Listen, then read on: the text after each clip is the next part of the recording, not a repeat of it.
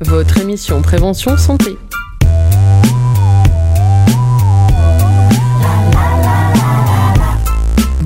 Bienvenue dans cette deuxième émission Data Santé sur les ondes de Pulsar, une émission d'une heure tous les 15 jours dédiée à la santé et au bien-être au travers d'informations, de prévention et de vulgarisation scientifique. À chaque rendez-vous, nous vous proposons d'explorer une thématique au travers d'interviews de professionnels de santé et chercheurs, de témoignages d'auditeurs ou de patients, de chroniques en lien avec l'actualité. Data Santé, c'est sur Pulsar, mais aussi sur les ondes de notre partenaire historique Radio Gatine. Une émission rendue possible grâce à l'implication des principaux acteurs de la santé en Nouvelle-Aquitaine qui vont nous permettre tout au long de cette saison d'accueillir les meilleurs spécialistes et de former toute une équipe d'étudiants impliqués dans la santé aux techniques radiophoniques. Cette semaine, nous avons décidé de démystifier la vaccination. Mais la vaccination au sens large, il s'agit de revenir aux bases. Comment est-elle née? À quoi servent les vaccins? Quels sont les risques qui les entourent? Quelle est leur utilité dans la société? Voilà toutes les questions que nous vous proposons d'aborder pendant cette heure en votre compagnie. Et pour ouvrir ce sujet, petite incursion quand même dans l'actualité Covid avec euh, Chloé qui est allée à votre rencontre. Bonjour, est-ce que vous êtes vacciné? Si oui, pourquoi? Et sinon, c'est la même question. Je me vaccine pas parce je ne sais pas comment le vaccin il est fait. Je suis un peu réticent et je compte pas le faire du coup. J'avais pas le choix parce que je prends les trains H24, je suis, je suis en relation avec plusieurs personnes, je travaille avec des personnes âgées. Des fois je travaille à l'hôpital, dans le centre de vaccination. Du coup, il euh, n'y a pas le choix. Je suis vaccinée, euh, mais j'ai été vaccinée seulement au moment où on a été obligé de le faire. Et j'ai été vaccinée justement parce que j'avais pas envie d'être bloquée pour ma vie étudiante. Mais sinon, je pense que je l'aurais pas fait. Parce que j'ai pas forcément l'impression que c'était nécessaire pour moi en tant que jeune. Et euh, parce que je suis habituellement un peu réticente face au vaccin. Parce que juste on sait pas forcément trop tout le temps si c'est nocif, s'il y a des effets secondaires, etc. Moi je suis vaccinée parce que ça me permet d'aller travailler. Et si j'étais pas vaccinée, ben, je serais à la maison. c'est pour cela, c'est ma seule motif. Moi, je suis vaccinée aussi pour euh, trouver un travail aussi et pour euh, la vie qu'on mène actuellement là, parce qu'on ne peut pas être juste là sans qu'on se vaccine en fait, on ne peut rien faire. Je suis vacciné parce que je suis obligé. Je ne suis pas contre ni pour, mais je voulais avoir un libre choix. C'est-à-dire que là, aujourd'hui, en France, on n'a pas vraiment une liberté de choix. Je ne comprends pas vraiment pourquoi on est obligé de se vacciner je travaille dans le bâtiment, donc je ne suis pas un scientifique, mais je préfère suivre et avoir moins de problèmes dans la vie parce qu'avec passe sanitaire, c'est beaucoup plus facile. Je suis vaccinée, donc j'ai mes deux doses. Et euh, pourquoi? Euh, bah, Tout simplement parce que sinon on ne peut plus rien faire de nos vies aujourd'hui. Donc euh, malheureusement, sinon j'aurais, je pense que je ne me serais pas fait vacciner. Donc c'était aussi par rapport à ma mère qui tenait. Donc voilà. Je suis aussi vaccinée du coup avec mes deux doses. déjà parce que ma mère elle est soignante, du coup elle était en section, en réanimation Covid qu'elle a vécu ça dès le début. Donc aussi pour bah, la soutenir et pour éviter de lui donner du travail en plus. Et aussi parce que bah, je suis réserviste dans l'armée, donc c'est obligatoire. Donc euh, je l'aurais fait dans tous les cas. bah oui, oui, parce que je fais confiance à la science. Pour ça comme pour d'autres choses. J'y vois pas un acte politique, comme beaucoup. Je suis dans le milieu du spectacle et donc je dois, je dois, je dois pour jouer et pour aller au spectacle, je dois être vacciné. Alors moi je suis vacciné, euh, si on veut euh, immuniser la population, il faut qu'il y ait un nombre suffisant de, gens vaccinés pour que le virus n'ait plus de prise sur la, population. Euh, avec un doute quand même, quoi, c'est d'abord l'innovation sur les vaccins à base d'ARN messager. Là, je ne suis pas compétent sur la suite, sur ce que ça peut donner. Et puis euh, l'autre question, c'est euh, protéger la population française, c'est une chose, mais euh, le virus n'a pas de frontières et au niveau mondial, on s'aperçoit que les pays riches se protègent bien et les pays pauvres, on ne fait rien pour eux. Quoi.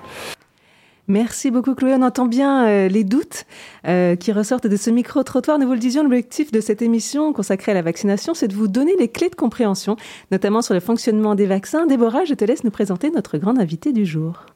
Bonjour Anaïs. Donc aujourd'hui, nous sommes avec euh, le docteur Mélanie Catrou. Docteur, vous êtes infectiologue au CHU de Poitiers.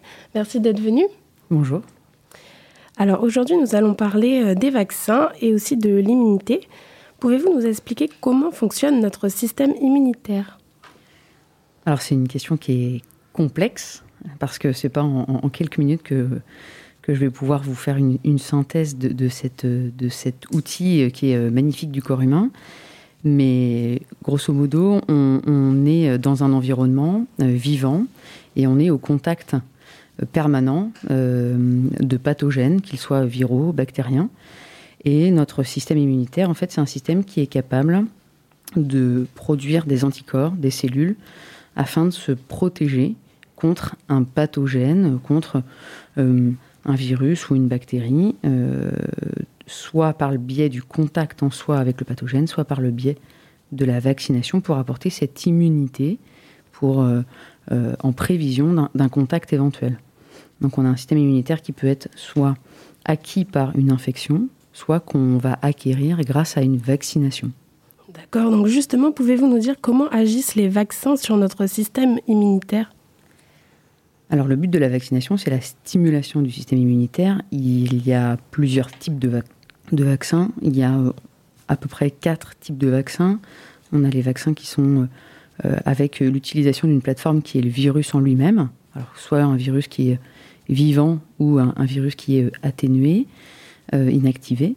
Soit on peut avoir euh, une, autre plateforme qui est celle de l'acide ribonucléique, et on parlera peut-être un peu plus précisément de l'ARN messager. On a la plateforme du vecteur viral, ça veut dire qu'on utilise un, autre virus qui est inactivé, mais qui est un outil, on va dire, de facilitation et de stimulation du système immunitaire. Et puis on a euh, un, quatrième autre système qui est un petit peu moins bien connu, qui est une autre plateforme qui est euh, la, stimulation, la production de protéines, mais ça on n'en parlera pas. Principalement, c'est les trois premiers. Donc, euh, on produit un vaccin et le vaccin, par différents mécanismes, va aller stimuler euh, les différentes cellules de l'immunité pour qu'on puisse être autonome dans notre, dans notre quotidien d'un point de vue immunitaire. D'accord, donc vous nous avez parlé des vaccins vivants atténués et des vaccins euh, inactivés. Est-ce que vous pouvez nous expliquer un petit peu plus précisément euh, comment, ces, comment ces vaccins euh, fonctionnent? Alors c'est une bonne question. Les, différents vaccins, en fait, il y a plein de maladies qui ont, qui ont eu dans leur histoire la construction d'une protection liée à la, production d'un vaccin. typiquement, il y a la maladie comme la diphtérie, le tétanos, le polio, ça, c'est des maladies euh, qu'on connaît tous, c'est des maladies anciennes euh, qui avaient une, mortalité euh, très forte. qui, et en comprenant le, mécanisme de fonctionnement de la maladie, en comprenant le pathogène, on a pu construire des vaccins en connaissant le, pathogène en lui-même et en tirant de lui donc l'identification du virus, en inactivant toutes ces, compétences et ces capacités d'infection en utilisant en soi le virus pour après aller le présenter à un, humain par le biais d'un vaccin pour aller stimuler le système immunitaire, mais en n'inoculant pas un vaccin euh, euh, vivant en tant que tel. Soit c'est un vaccin, euh, c'est pas évident hein, comme explication à la vaccination, mais pour essayer de trouver les mots qui soient les plus adaptés pour que tout le monde puisse comprendre. L'idée, c'est vraiment de présenter un, virus, donc un antigène, pour que le corps puisse produire des anticorps, pour que le corps puisse produire une molécule qu'il garde en mémoire euh, dans son système. Soit euh, on, utilise euh, une, partie du, virus qu'on inactive, soit qu'on atténue en fonction de la capacité qu'a le virus à stimuler le système immunitaire. Donc, il y a certaines euh, maladies pour lesquelles, quand on utilise, par exemple, pour vous donner un exemple simple, rougeole, oreillon, rubéole sont des vaccins vivants. Euh, euh, c'est un vaccin qui a une, puissance forte qui va stimuler de manière importante le, le, système immunitaire. On va faire deux injections dans la vie et on aura une stimulation immunitaire qui sera logiquement pérenne et de très bonne qualité quand on fait un schéma vaccinal complet. Pour vous donner un autre exemple qui est bien connu, c'est le vaccin de la grippe, qui par exemple, lui, est un vaccin qui n'est pas vivant, qui est un vaccin qui est inactivé, qui est, complètement atténué, qui lui va avoir un pouvoir, on dit immunogène, de synthèse des anticorps, euh, qui est euh, moindre, qui nécessite de faire des réinjections, d'autant plus qu'il y a des modifications du virus dans le temps, mais euh, qui nécessite de faire des réinjections, des réinjections de rappel, des réinjections pour en fait restimuler à nouveau le système immunitaire et qu'on s'adapte en permanence.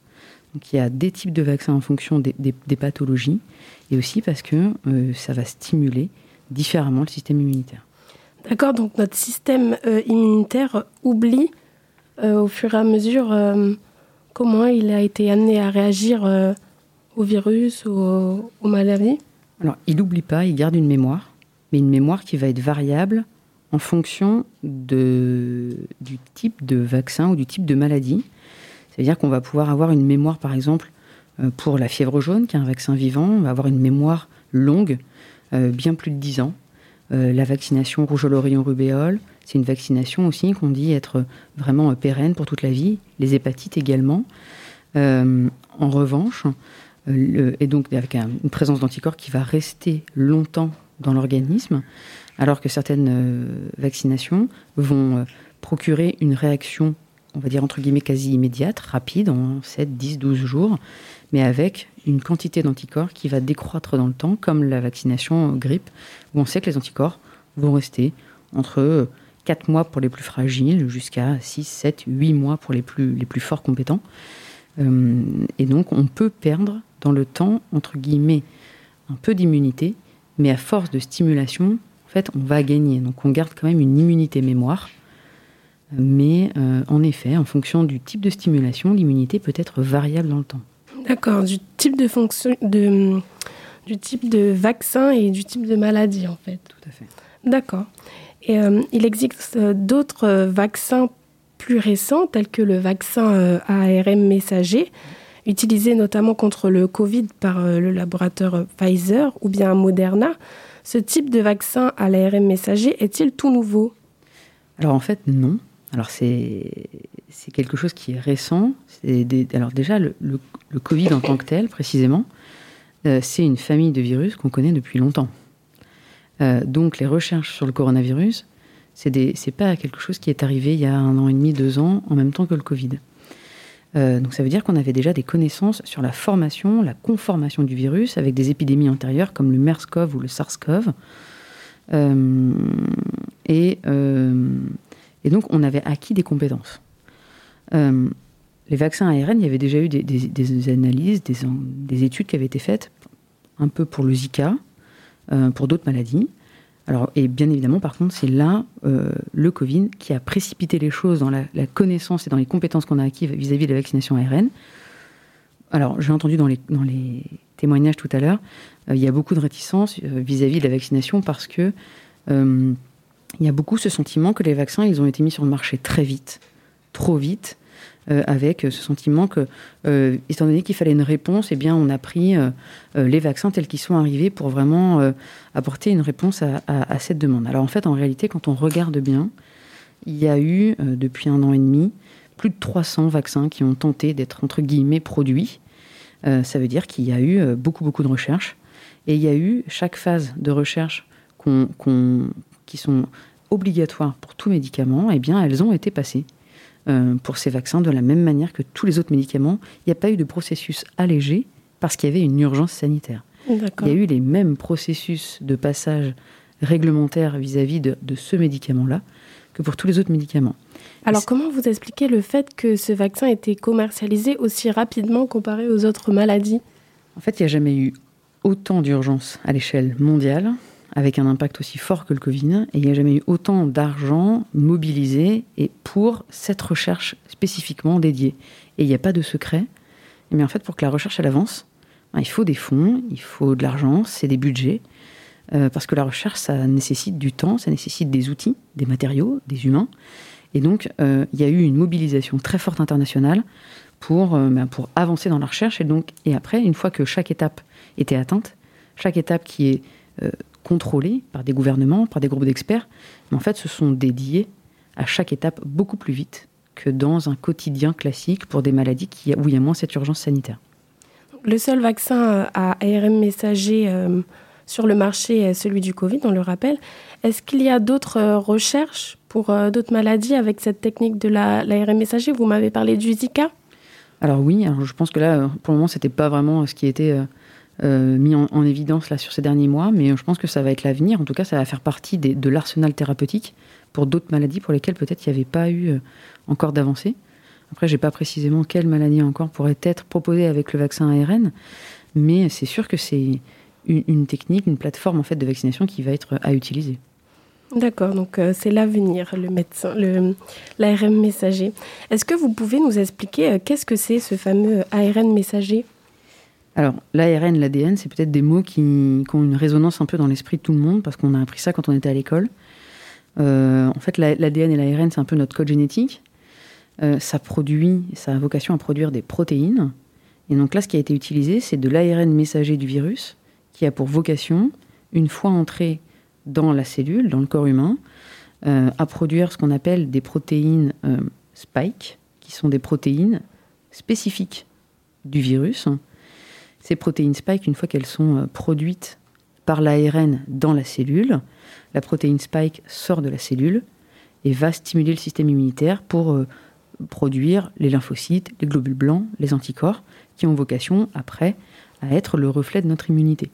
En revanche, l'ARN qui est injecté, lui, il est éliminé naturellement par les cellules, comme euh, tous les débris cellulaires euh, qu'on peut, euh, apprendre quand on fait un peu de biologie.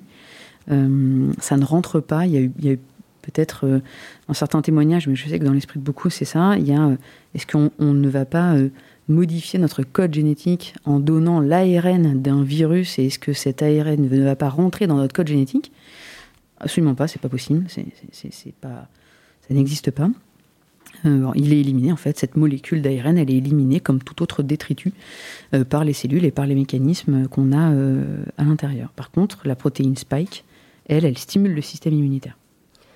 Donc c'est notre propre organisme qui fabriquons la protéine du, du Covid c'est au sein de notre organisme, dans une cellule, dans, une, dans notre cellule de notre organisme, que l'ARN messager de la de, du SARS-CoV produit la protéine spike qui est spécifique du SARS-CoV.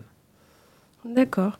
Et euh, pouvez-vous nous, nous euh, dire si c'est possible de contracter quand même une maladie, même si on a été vacciné Alors oui, la vaccination, c'est pas une efficacité à 100%. En revanche, que ce soit pour le Covid ou pour d'autres maladies, euh, principalement, euh, j'ai à l'esprit beaucoup la grippe, on sait que la vaccination, elle va donc stimuler le système immunitaire, et si on est en contact avec le fameux virus à un moment ou à un autre, ce système va donc être de nouveau stimulé par le virus en lui-même, et on va donc produire et augmenter notre, production d'anticorps. Pour autant, étant donné que ce n'est pas une réponse à 100% et parfois pas optimale, et surtout chez les patients les plus fragiles, eh bien, euh, on peut quand même développer la maladie. En revanche, ce qu'on sait, c'est que la vaccination, est typiquement dans les formes de Covid-là, la vaccination va diminuer de plus de 90% le risque de forme grave de Covid et de plus de 90% le risque d'hospitalisation liée à l'infection Covid. Donc ça a un vrai effet sur les formes graves, ça a un effet prouvé et vrai sur l'acquisition quand même de la maladie, ça diminue le risque, ça diminue également la transmission de la maladie aux personnes qui sont dans notre entourage. Donc ça c'est très important, ça peut être c'est un des éléments pour lesquels il faut se vacciner, surtout quand on est jeune. Et euh, ça permet de diminuer la durée des symptômes. Si on doit acquérir la maladie, puisqu'on a un système immunitaire qui va se défendre beaucoup plus vite, puisqu'il avait déjà acquis quelques compétences avec la vaccination. Donc ça a un réel intérêt, même si c'est pas 100% efficace. Y a-t-il des effets indésirables au vaccin? D'une manière générale, oui. Pour le Covid, oui. Pour les autres, oui. Dans plus de 95%, les effets indésirables, ils sont parfaitement bénins. Le plus connu de tous, et que vous avez probablement déjà tous eu, c'est la douleur au point d'injection des vaccins. C'est une réaction qui est inflammatoire, qui fait mal pendant 24-48 heures, et puis qui passe spontanément et qui n'a aucune gravité. Il peut y avoir, avec certains vaccins, parfois un petit peu de fièvre, des courbatures, ce qu'on appelle des myalgies. Parfois, ça peut aller jusqu'à un équivalent de syndrome grippal. Mais la plupart des effets indésirables, ils sont d'abord bénins. En plus, ils sont très temporaires, passagers, sans aucune gravité et sans effet secondaire à long terme. Après, il peut y avoir, et c'est pour ça que la pharmacovigilance, ça veut dire la déclaration des événements indésirables après une vaccination, elle est indispensable, et elle a été très forte avec la vaccination Covid-là. Il est important de relever les effets indésirables qui pourraient être très minoritaires, euh, vraiment parfois même très rares, mais parce que parfois ils sont, sévères, et cela, il faut les soulever, il faut les, mettre en évidence, les soulever, pour savoir dans quel type de population ces effets indésirables ils arrivent, pour identifier peut-être d'éventuelles contre-indications, d'éventuelles précautions d'utilisation. Et donc, on a des effets indésirables qui existent, mais vous en avez déjà sûrement entendu parler. Merci beaucoup, docteur Mélanie Catrou, d'avoir répondu à mes questions. Je vous en prie. Restez avec nous, on va continuer à parler vaccination, mais d'abord, pas toujours facile de trouver une information fiable dans les méandres d'Internet et des réseaux sociaux. Vincent vous propose quelques pistes. Bonjour. Le sujet de la vaccination n'a jamais autant été évoqué euh, ces derniers mois. Le vaccin contre la coqueluche, Covid-19, dystérie, encéphalite, fièvre jaune, grippe, hépatite, rougeole, rage, tuberculose, varicelle. Face à cette multitude de vaccins, nous pouvons vite nous y perdre. Alors comment se renseigner sur les vaccins? Obligatoire, leur utilité, les rappels, les vaccins conseillés pour les voyageurs. Principalement sur Internet, mais pas n'importe où. Le site qui permettra de répondre à la majorité de vos interrogations est le site du gouvernement français, Vaccination Info Service. Sur celui-ci, vous pourrez rentrer votre euh, date de naissance ainsi que toute autre information vous concernant. Un calendrier personnalisé sera alors proposé. Ainsi, tout rappel de vaccin sera mentionné, ainsi que d'autres vaccins suggérés en fonction de vos habitudes. Par exemple, si vous êtes euh, voyageur, la vaccination contre l'hépatite A est fortement recommandée pour tout euh, séjour en dehors de votre pays et surtout dans des pays à, bas niveau sanitaire. Sur ce site, on retrouve les généralités sur les vaccins, la politique, vaccinale en France, comment fonctionne un vaccin. Il y a un espace dédié à la vaccination et aux maladies chroniques comme les personnes souffrant de diabète ou d'hépatite. Vaccination Infoservice est très complet et bien interactif tant sur l'aspect financier et remboursement des vaccins que sur l'explication des maladies. Un autre site rempli d'informations mais moins intuitif pour ma part est Infovac-France. Il permet d'accéder à des fiches sur chaque maladie, notamment via des chiffres clés. Enfin, si des questions persistent, le meilleur renseignement reste son médecin généraliste qui pourra orienter en fonction du profil de chacun. Il en est de même pour obtenir des informations sans effectuer des, des recherches préalables. Merci beaucoup. Inspiré par le confinement, Grand Corps Malade a sorti l'an dernier le titre Effet secondaire, un morceau dont les revenus sont reversés aux hôpitaux de La Fontaine à Saint-Denis dans le 93 et François Quesnay à Mantes-la-Jolie dans le 78 via la fondation Hôpitaux de Paris, Hôpitaux de France. Grand Corps Malade questionne dans son texte les racines et les conséquences de cette crise sanitaire et rend hommage à ceux qu'il nomme les transparents de la République qui appelaient déjà au secours dans les hôpitaux avant l'arrivée du Covid-19.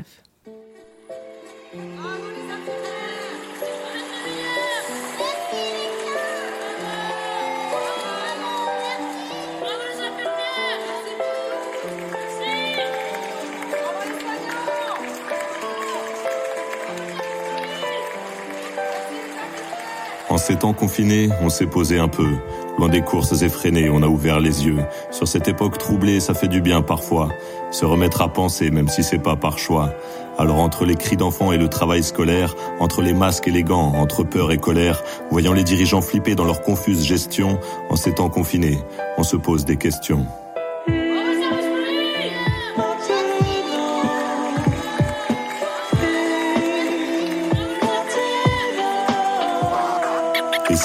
Virus avait beaucoup d'autres vertus que celle de s'attaquer à nos poumons vulnérables, s'il essayait aussi de nous rendre la vue sur nos modes de vie devenus préjudiciables, si on doit sauver nos vies en restant bien chez soi, on laisse enfin la terre récupérer ce qu'on lui a pris.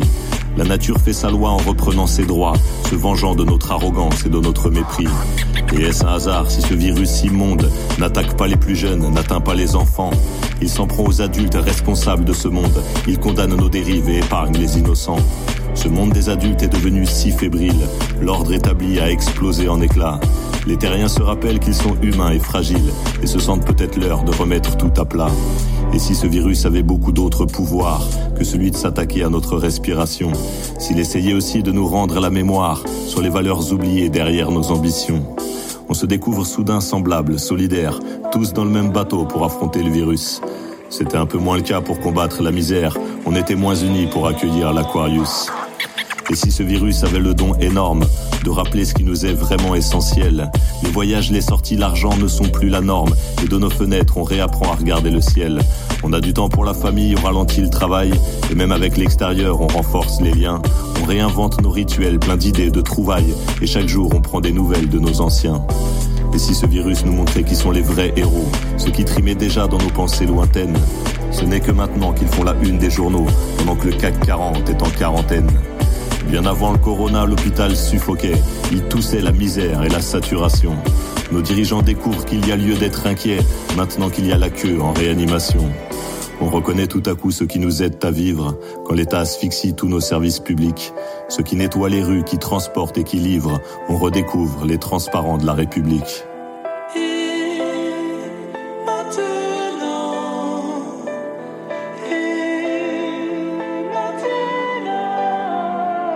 Alors quand ce virus partira comme il est venu, que restera-t-il de tous ces effets secondaires? Qu'est-ce qu'on aura gagné avec tout ce qu'on a perdu? Est-ce que nos morts auront eu un destin salutaire?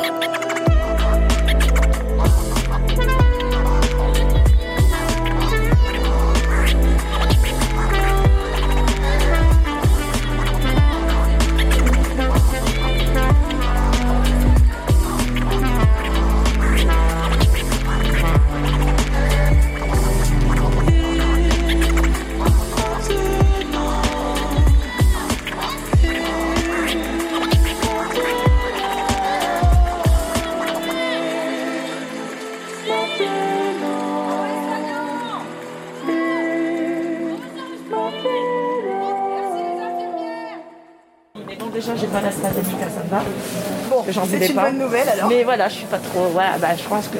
Hein? Bon, qu'est-ce que? Allez, bras gauche? Oui. Allez, je vous laisse vous asseoir. J'enlève juste. Oui, juste euh, votre. Allez. Oui. C'est tout froid, hein On y va? On y C'est parti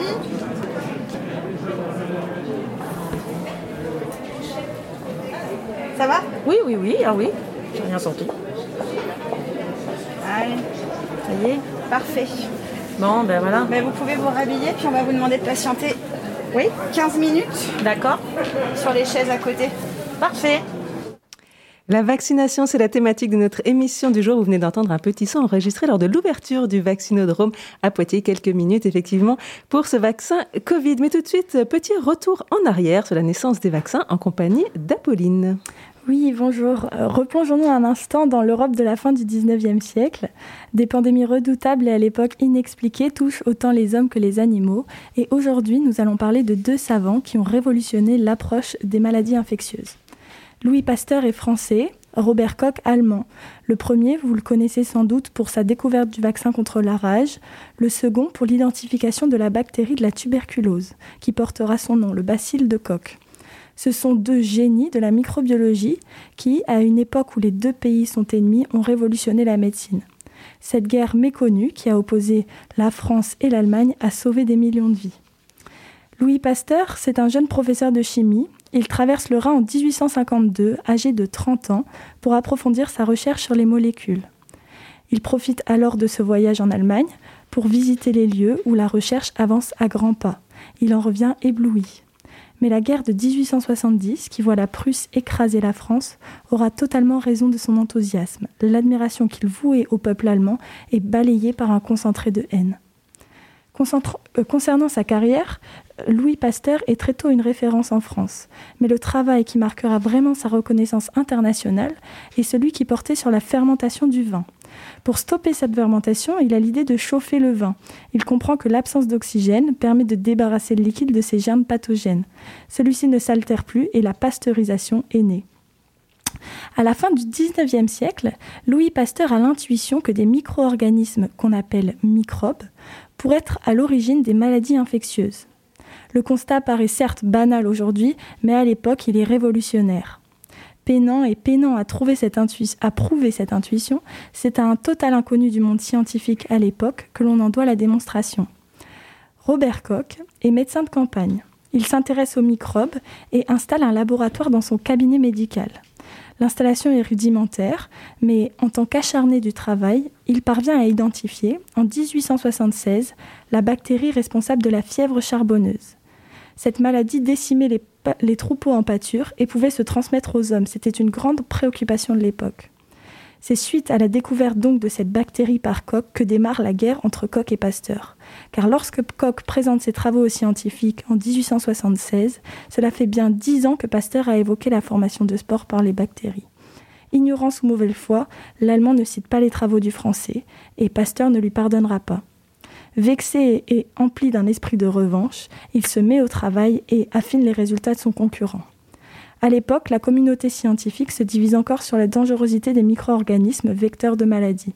Mais en 1881, Pasteur fait un coup d'éclat. Il inocule une forme atténuée de la maladie du charbon à une cinquantaine de moutons. D'après les statistiques de l'époque, les moutons vaccinés présentaient une mortalité inférieure à 1%, contre plus de 10% chez les autres. Ces résultats assoient la théorie de Pasteur et mettent toute la communauté scientifique d'accord.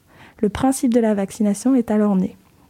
Mais publiquement, Pasteur omet, par revanche, de mentionner les travaux de Koch, pourtant essentiels dans la mise en place du vaccin. Rivalité à distance, entrecoupée d'altercations houleuses, la relation de ces deux génies du monde microscopique est aussi emplie d'une admiration mutuelle. Elle fut fructueuse, cette rivalité, car sans leur découverte respective et leur esprit de compétition, Pasteur et Koch n'auraient peut-être pas poussé si loin leurs recherches.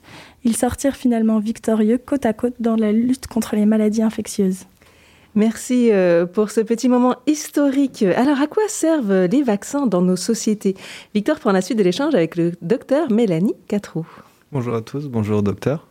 Euh, alors tout d'abord, pour recontextualiser notre sujet, euh, depuis l'apparition du premier vaccin dans la société en 1796 contre la variole jusqu'au premier vaccin contre la Covid-19 en 2020, le vaccin a fait ses preuves en tant que remède contre certaines maladies infectieuses graves pouvant être parfois mortelles. Aujourd'hui, la couverture vaccinale mondiale est relativement importante. Toutefois, suivant les régions du monde, les pays ne sont pas soumis aux mêmes, restrictions concernant l'obligation ou non de certains vaccins. Dans un premier temps, est-ce que vous pouvez nous expliquer le principe de la couverture vaccinale?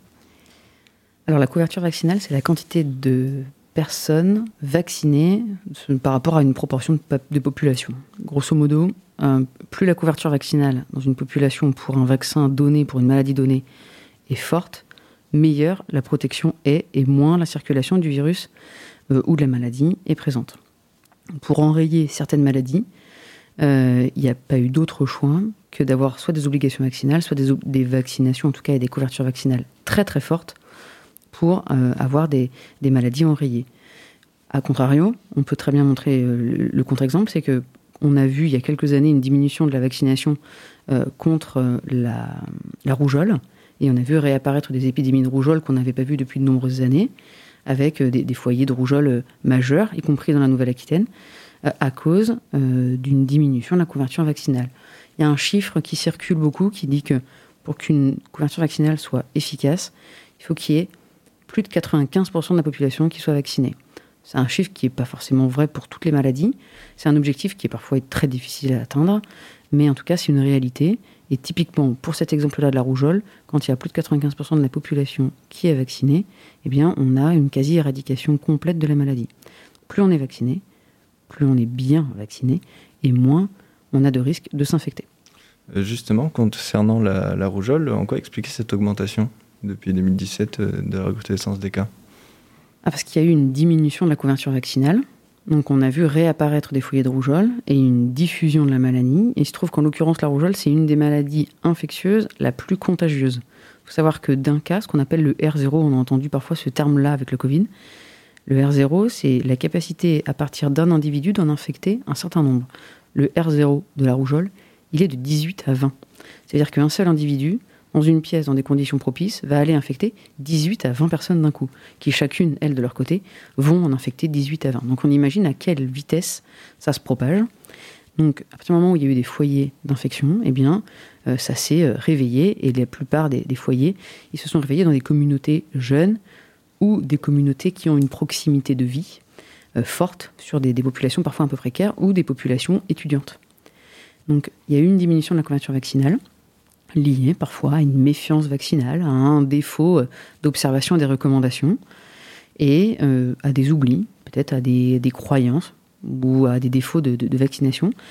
Euh, et donc, il y a ces maladies qui sont réapparues. Quand on a du coup fait un, point de situation en disant que si on voulait enrayer les choses, il fallait recommencer à, à, revacciner, il y a eu une mobilisation forte de la médecine de ville, des ARS, du gouvernement pour relancer la vaccination. On a vu la revaccination se, remettre euh, vraiment euh, à, des niveaux beaucoup plus corrects, jusqu'à plus de 90-92% de vaccination. Et donc, du coup, on n'a pas eu d'épidémie de rougeole depuis maintenant euh, trois ans. Euh, certaines personnes ayant un système immunitaire défaillant, entre autres, ne peuvent pas se faire vacciner. En quoi est-il nécessaire d'avoir une couverture vaccinale suffisante pour la protection de ces personnes? Alors, quand on a un, système immunitaire qui est fragile, lié à des maladies ou lié à des médicaments, il y a certains vaccins qu'on ne peut avoir parce que notre système immunitaire n'est pas capable de réagir face à cette vaccination. Euh, en tout cas, ne peut pas la tolérer. ça, c'est un aspect. En revanche, les personnes immunodéprimées, fragiles, peuvent recevoir la plupart des vaccins. Par exemple, un patient très fragile ne pourra pas recevoir la vaccination contre la fièvre jaune, le rougeole, les oreillons, la rubéole, la varicelle. Par contre, pourra avoir le pneumocoque, la grippe, la Covid. On va faire cette vaccination chez ces patients-là les plus fragiles. En revanche, leur système immunitaire peut-être ne va pas réagir aussi bien qu'on aimerait qu'il réagisse. Et c'est pour cette raison-là, parce que leur système immunitaire est plus défaillant, moins solide que la population générale, qu'il faut les protéger, donc en les vaccinant eux, mais en vaccinant leur entourage. C'est un mot que vous avez peut-être entendu, c'est le cocooning. C'est en gros préserver dans un cocon de protection un peu doux, en gros, eh bien ces personnes les plus fragiles en faisant un entourage solide qui, en général, l'entourage de ces personnes-là a un système immunitaire fort et donc on essaye de protéger ces patients-là. Au cours du XXe siècle et plus récemment, de nombreux vaccins sont apparus. Selon vous, est-ce que certains vaccins en particulier ont été plus importants que d'autres dans l'amélioration de la santé des populations? Alors, Je crois que tous les vaccins sont importants. Euh, il y a plein de vaccins qui ont, été, qui ont diminué de manière drastique et quasi systématique la mortalité infantile. Il y a des graphiques qui existent partout quand on regarde les cours de vaccinologie ou d'immunologie. Il y avait une mortalité à quasi 100% euh, de, du, de la diphtérie. Il y avait une mortalité euh, très forte des, des infections rougeoles. En fait, toutes les maladies qui ont une lutte, une protection vaccinale ont un intérêt euh, en tout cas, la population a un intérêt à être vaccinée contre ces maladies-là. Diphtérie, tétanos, polio, on a tous des images de la polio euh, avec des images de, séquelles motrices, neurologiques gravissimes. Il y a encore des pays où il y a de la polio. Euh, nous, il n'y a plus de polio en France, tout simplement parce qu'on a une obligation vaccinale pour cette maladie-là. Et heureusement, parce que avec la mondialisation, rien n'empêcherait, si on n'avait pas une protection vaccinale, d'avoir de nouveau des cas de poliomyélite, qui est une maladie qui est extrêmement grave, euh, avec une, vaccination qui est simple, qui est disponible partout. Donc il y a, je ne sais pas s'il y a une maladie pour laquelle le vaccin est moins intéressant. Ce qui est sûr, c'est que la vaccination, si elle existe, il faut l'utiliser euh, dans les bonnes indications, dans les bonnes situations. Si ça peut éviter une mortalité, la question ne se pose même pas. Il faut se vacciner.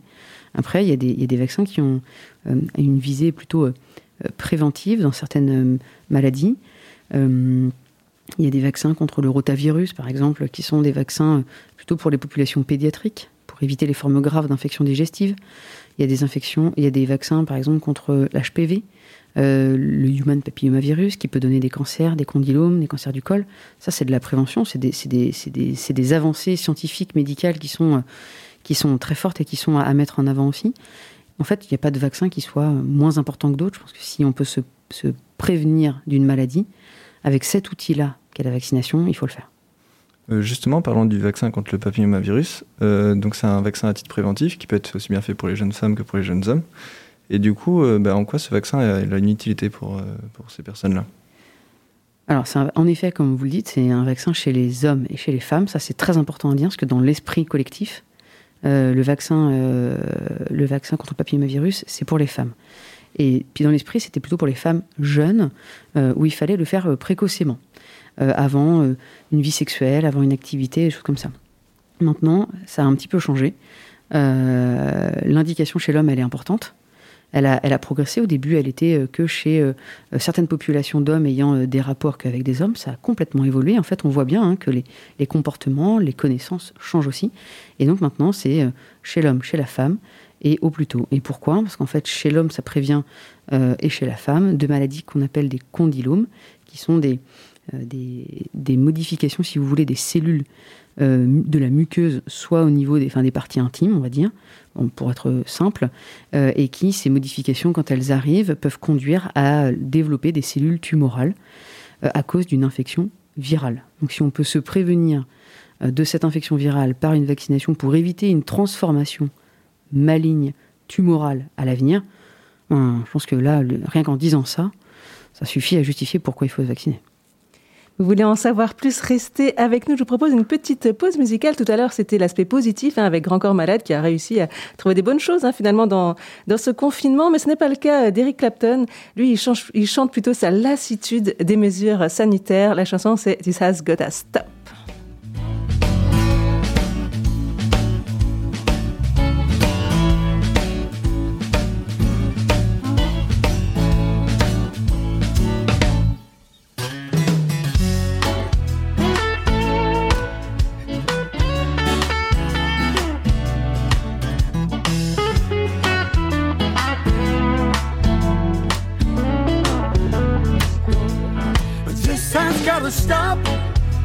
Enough. I can't take this BS any longer. It's gone far enough. You wanna claim my soul? You'll have to come and break down this door. I knew that something was going on wrong when you started laying down the law.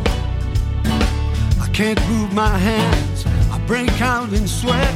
I wanna cry, can't take it anymore. This has gotta stop. Enough is enough. I can't take this BS any longer. It's gone far enough. You wanna claim my soul? You'll have to come and break down this door. I've been around a long, long time, seen it all, and I'm used to being free. I know who I am, try to do what's right, so lock me up throw away the key. This has gotta stop. Enough is enough. I can't take this BS any longer. It's gone far enough. You wanna claim my soul? You'll have to come and break down this door.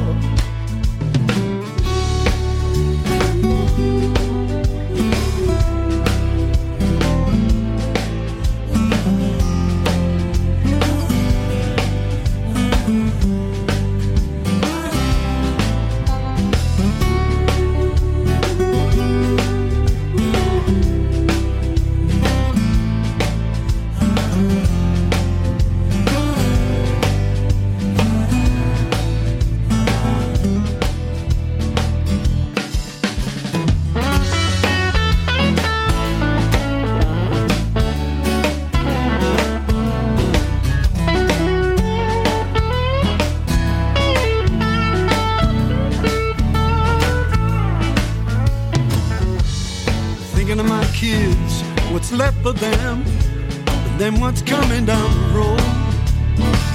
The light in the tunnel could be the southbound train. Lord, please help them with the load. This has gotta stop. Enough is enough. I can't take this BS any longer. It's gone far enough. You wanna claim my soul? You'll have to come and break down this door. Gotta stop. Enough is enough. I can't take this BS any longer. It's gone far enough. You wanna claim my soul? You'll have to come and break down this door.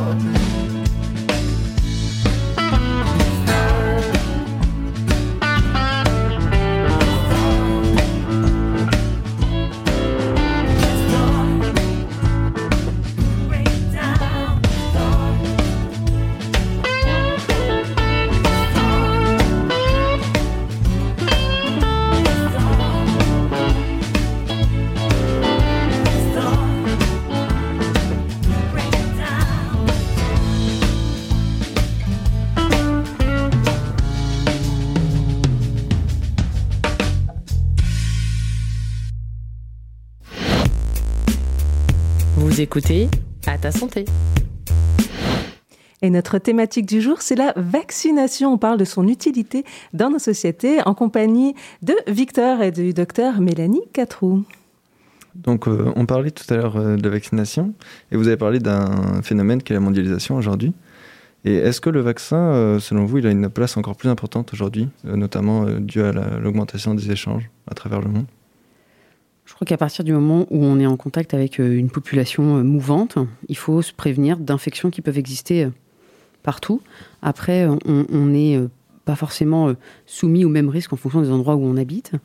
après, ce qui est sûr, c'est qu'il faut que cette proposition de vaccination, elle puisse exister partout sur le continent, sur tous les continents et sur dans le monde. Après, ça, c'est un grand principe. la réalité, c'est que la proposition de soins et l'offre de soins, elle est variable d'un continent à un autre. Les moyens ne sont pas les mêmes d'un continent à un autre. Pour autant, il ne faut pas oublier les pays les plus défavorisés.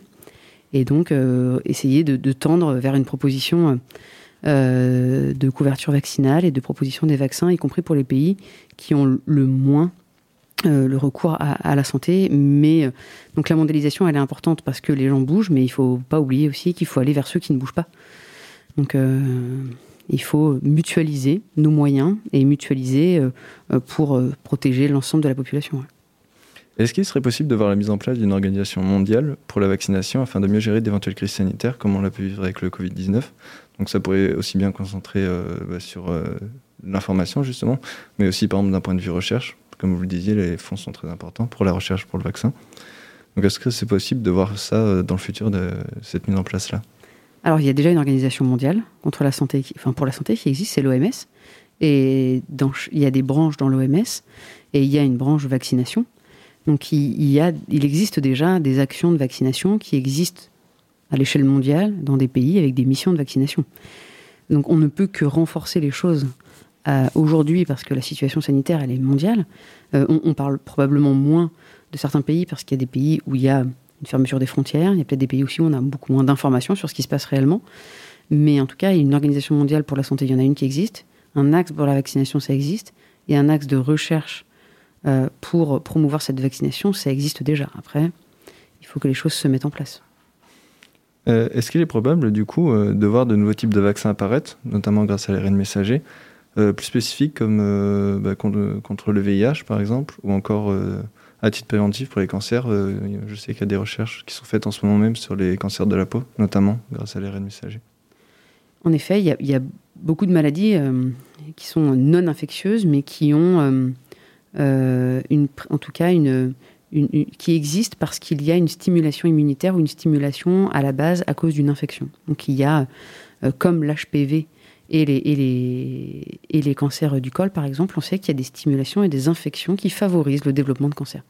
Donc à partir du moment où il y a ce mécanisme infectieux, eh bien oui, l'avenir, ce sera de rechercher s'il n'y a pas des phénomènes infectieux qui sont facilitants dans le développement de cancer, et ça pourrait être des axes de recherche et oui, il faut continuer à développer des vaccins contre les maladies pour lesquelles nous n'en avons pas encore, parce qu'il y en a encore plein. Donc ça va venir, mais je pense que là, on a montré qu'en en, en, mobilisant euh, des fonds conséquents, on pouvait avancer dans la recherche. Donc ça veut dire qu'il faut utiliser euh, ben, cet exemple-là pour ne faire que la promotion de la recherche et la promotion de la vaccination et la promotion de la santé. Et ça ne peut passer qu'avec des moyens. Ça ne passera pas sans moyens. Et est-ce que justement, euh, dans la promotion, par exemple, pour le vaccin, est-ce qu'il y aurait des choses à changer Justement, parce qu'on a vu qu'il y avait beaucoup de désinformation. Est-ce que ce serait pas un axe à travailler dans, dans la vaccination, justement? Alors il y a plein de choses à travailler dans la vaccination. Il y a déjà aussi, euh, ne serait-ce que là, participer à cet échange qu'on a entre nous, c'est essayer de se mettre au niveau des questions et d'essayer d'apporter des éléments de réponse. Je pense qu'on a, et ça c'est général, mais le monde scientifique doit se mettre à la portée du grand public pour essayer de trouver euh, des éléments pour que la population puisse se faire son propre avis. Euh, ça rebondit un petit peu sur tout à l'heure, comment rechercher sur Internet, c'est-à-dire que c'est bien d'avoir plein de sources d'informations, mais elles ne sont pas toutes de qualité. et les sources ne sont pas toutes de qualité. Donc il faut qu'on puisse, nous, s'améliorer en termes de communication scientifique pour qu'il y ait beaucoup moins de méfiance vaccinale et qu'on apporte des, des faits, des réalités, ce qu'on appelle de l'evidence-based medicine. Ça veut dire que c'est des faits basés sur de la recherche clinique, de la recherche fondamentale, et pas sur des euh, a priori ou des idées. Et puis celui qui donnera son idée le plus fort qui va gagner. Donc euh, il faut qu'on progresse là-dessus. Euh, il faut on, a plein de, choses sur lesquelles il faut qu'on évolue, qu'on grandisse. Et là, cette crise-là, je pense qu'elle a mis en lumière peut-être nos défauts, mais pour ne faire que s'améliorer. Pour conclure, est-ce qu'il serait juste pour vous de dire que le vaccin a permis de contrôler et de pratiquement éliminer certaines maladies infectieuses pouvant être mortelles dans de nombreux pays et ainsi nous procurer des conditions de vie bien meilleures? Oui, ça c'est une évidence, oui. Une évidence, je pense que pour tous ceux qui ont des enfants, Euh, ça, doit, ça doit être quelque chose d'évident. La vaccination euh, des, des, plus petits et la vaccination et le, respect du, bulletin épidémique, en tout cas de, la vaccination et du programme vaccinal, c'est une obligation, enfin, à mon sens. Alors c'est une obligation, là oui, mais il faut que ça fasse écho dans l'esprit de chaque parent. Euh, la vaccination, elle est indispensable pour protéger nos enfants, euh, pour qu'ils puissent euh, s'armer d'un système immunitaire pour toute leur vie. Et de la même manière, après, pour nous, quand on est un petit peu plus âgé et pour les plus vieux après. Mais oui, c'est une avancée et c'est indiscutable. Sans vaccination, il y aurait une mortalité beaucoup plus forte sur la planète. J'aurais une petite euh, question d'actualité. Là, la grippe, euh, enfin la vaccination, la campagne de vaccination contre la grippe a été avancée de 4 jours. Attention, ça commence ce vendredi. Euh, est-ce que c'est important là dans cette période où on était à lutter contre le Covid de d'un coup s'intéresser à la grippe? On a l'impression que l'année dernière, on est un peu passé à côté. Alors c'est une très bonne question parce que beaucoup se la posent. en effet, l'année dernière, il n'y a pas eu de grippe. il n'y a pas eu de grippe en fait qui a circulé dans l'hémisphère sud, dans l'hémisphère nord. Euh, tout simplement parce que euh, y a eu beaucoup moins d'échanges, beaucoup moins de mobilité des populations, beaucoup plus de respect des gestes barrières, un port du masque quasiment partout en fait, mais à cause du Covid. Donc c'est vrai qu'une infection euh, a, éteint un petit peu les autres. Là, avec la vaccination contre la Covid, qui du coup fait qu'il y a beaucoup moins de circulation virale, il y a eu un effet entre guillemets, je dis bien entre guillemets, indésirable, mais qui est nécessaire, mais qui est indispensable pour survivre, c'est quand même d'abaisser un petit peu le seuil de vigilance. Mais on a abaissé un peu le seuil de vigilance vis-à-vis des gestes barrières. On porte moins le masque, on se voit plus. Et donc, ces infections virales bénignes comme la grippe, comme les, rhinovirus, les entérovirus et les gastro, du coup, je ne sais pas si vous avez remarqué, mais circulent un petit peu plus. Il n'y avait pas du tout ces phénomènes-là sur les deux premiers mois l'année dernière. Et là, on a beaucoup plus ça. Donc, il va y avoir la grippe. Donc, la, la question, elle est est-ce qu'il faut se vacciner contre la grippe? La réponse, elle est oui. Oui, parce que, euh, pour plein de raisons, parce que pour les raisons immunitaires qui sont qu'il va falloir protéger les plus fragiles, donc c'est-à-dire que les plus jeunes doivent, à mon sens, protéger les plus fragiles. Pourquoi? Parce que faire une infection grippe et Covid, alors là, peut-être qu'on la fera moins parce qu'on sera bien vacciné, mais ce qui est sûr, c'est que faire deux infections virales en même temps, c'est jamais bon et c'est un élément d'aggravation d'une première infection. Donc, euh, ça, c'est un autre élément. Aller saturer un système de santé euh, qui est déjà en souffrance avec parfois euh, des, lits qui sont déjà pris pour une maladie qui a une prévention vaccinale. Ça, c'est un des éléments aussi pour favoriser la vaccination. Aussi parce que la vaccination anti-grippe, bah, on a du recul, des connaissances, une excellente tolérance. C'est un vaccin euh, qui est disponible partout. Donc, est-ce qu'il faut se vacciner contre la grippe cette année? Oui. Est-ce qu'il y en aura? Très probablement. Je l'espère pas, mais il y en aura, je pense. est-ce qu'elle aura la même virulence que les autres années? J'ai tendance à penser que oui. Mais ce qui est sûr, c'est que ça n'empêchera pas euh, de respecter quand même les gestes barrières, essayer de garder le port du masque, le lavage des mains. Mais oui. Un grand merci, euh, docteur Mélanie Catrou, donc infectiologue au CHU de Poitiers. Un grand merci euh, à toute l'équipe euh, pour la préparation de cette émission. le podcast est en ligne dès demain sur www.radio-pulsar.org. On se quitte avec un petit point sur la vaccination. Où en est-on à ce jour Amandine, tu as les chiffres. Bonjour à tous. Donc, comme on a pu l'entendre dans le micro-trottoir, beaucoup de personnes doutent du vaccin contre la Covid-19 ou se sentent obligées de se faire vacciner. La couverture vaccinale dans la Vienne reste cependant, très satisfaisante puisque 76,9% des Viennois sont, vaccinés. En effet, selon les chiffres du gouvernement, aujourd'hui 345 338 personnes ont reçu au moins une dose et 336 412 ont un schéma de vaccination complet. À l'échelle régionale, c'est 91,3% des individus majeurs qui sont entièrement vaccinés et plus généralement en France, plus de 50, plus de 50 800 000 individus ont reçu au moins une première injection et 49 581 680 Français ont un schéma vaccinal complet, selon un rapport publié hier sur le site du gouvernement. Ainsi, 87,4% des personnes majeures sont entièrement vaccinées. On peut relever également que 91% des personnes âgées de plus de 65 ans sont entièrement vaccinées. La France est plutôt bien placée en termes de couverture vaccinale puisque selon le journal Le Monde, les pays d'Europe ont presque tous dépassé les 50% de couverture vaccinale. 65% de la population est vaccinée en Allemagne, 70% en Italie, 79% en Espagne. Outre-Atlantique, les États-Unis ont une couverture vaccinale de 56,28% et le Canada plus de 73%. Cependant, l'écart se creuse avec certains pays de l'Amérique du Sud, comme la Bolivie et le Venezuela, où moins de 30% de la population est vaccinée. L'écart se creuse également pour les pays d'Afrique qui, pour la plupart, ont moins de 10% de couverture vaccinale. Quant aux pays d'Asie, la couverture vaccinale est très hétérogène puisque en Chine, 70,78% de la population est vaccinée, contre seulement 7% des habitants de Birmanie. En France, nous avons la chance d'avoir un accès facile aux soins et notamment aux vaccins contre la Covid-19. Il est donc important de rappeler que pour vous faire vacciner, vous pouvez vous, rendre dans les nombreux centres de vaccination mis en place un peu partout, mais de, nombreuses pharmacies proposent aussi ce service. Et n'hésitez pas à contacter votre médecin généraliste qui peut également vous, administrer le vaccin. La vaccination est ouverte dès l'âge de 12 ans. À noter que pour les personnes ayant eu le Covid-19, il, il, y a plus, il y a plus de deux mois, une seule dose suffit pour avoir un schéma vaccinal complet. Pour les personnes ayant déjà un schéma de vaccination complet, une campagne de rappel de vaccin est mise en place depuis le 12 septembre. Il s'agit d'administrer une nouvelle dose de vaccin afin de maintenir un bon niveau de protection pour certains individus. En effet, ce rappel est destiné aux personnes à risque et à très haut risque, les personnes âgées de plus de 65 ans, les résidents d'EHPAD, les personnes sévèrement immunodéprimées qui ont des défenses immunitaires très faibles. Pour les personnes éligibles, ce rappel est à effectuer 6 mois après la dernière injection ou 3 mois selon les cas les plus à risque.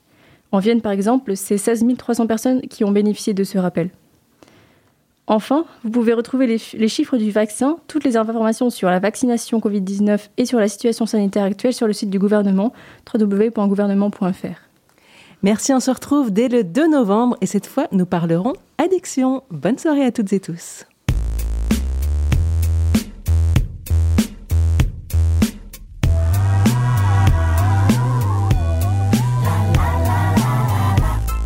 C'était À ta santé, votre émission prévention santé réalisée en partenariat avec l'ARS Nouvelle-Aquitaine, la CPAM de la Vienne, la MGEN de la Vienne et la MSA Poitou.